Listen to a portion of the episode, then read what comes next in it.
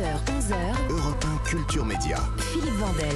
Dans un instant, nous serons avec Laurie Tillman. Elle présente vendredi les victoires de la musique. Nous serons aussi avec le directeur général des mêmes victoires, Jean-Yves de Linares. Mais juste avant, c'est l'heure des télescopages de Bruno Donnet. Bonjour Bruno. Bonjour Philippe.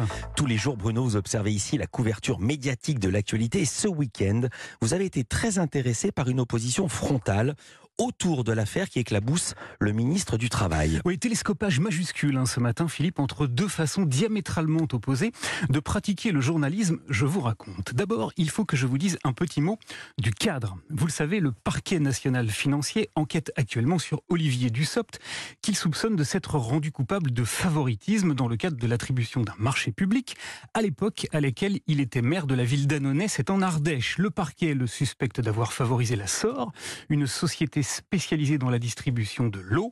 L'affaire est ancienne. Et si l'actuel ministre du Travail est sous le coup de cette enquête, eh c'est notamment parce qu'en mai 2020, des journalistes de Mediapart ont révélé que l'élu avait reçu en guise de cadeau et de la part de la société SOR deux lithographies du peintre Gérard Garouste d'une valeur supérieure à 2000 euros. Bien. Voilà donc pour les faits. Et dans ce contexte-là, avant-hier et quasiment au même moment, figurez-vous que deux émissions de télévision se sont intéressées au sujet. La première, c'est C'est à vous. Sur France 5, Ali Badou a rappelé que les débats autour de la réforme des retraites allaient s'ouvrir aujourd'hui à l'Assemblée nationale. Et il a souligné la très fâcheuse posture dans laquelle se retrouvait donc Olivier Dussopt. C'est lui qui va devoir euh, défendre ce projet de loi à l'Assemblée. Il va être en première ligne. Est-ce qu'il va tout simplement pouvoir le faire?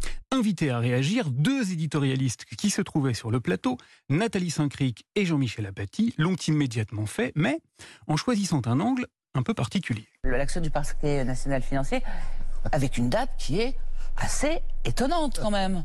Hein la, fuite, la, fuite, est opportune. La, le oui, c'était hier. Ils se sont étonnés de la chronologie et ils ont sous-entendu que le parquet national financier avait révélé qu'ils enquêtaient sur le ministre du Travail de manière extrêmement opportune. 2000 les fait reprocher, on commence à compter 2017 et hop, justement, juste le de bon. la veille, ça tombe très mal pour du lui. début de, puis, du euh, débat.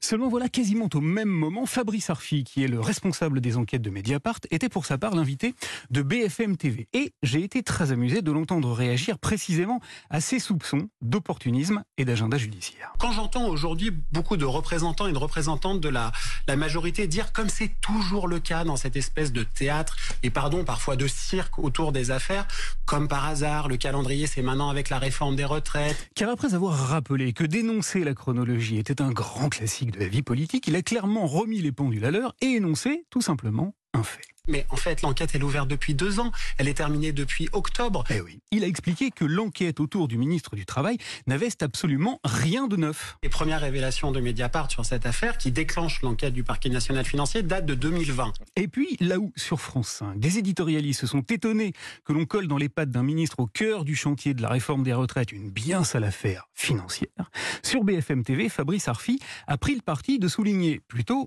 une autre incongruité, car il ne s'est pas demandé l'affaire était sortie, mais bien pour quelle raison, alors que les faits étaient totalement publics, le plus haut sommet de l'État a choisi de ne pas les juger embarrassants? Ça veut dire quoi? Ça veut dire que quand il est nommé par M. Macron ministre du Travail, l'enquête est déjà ouverte.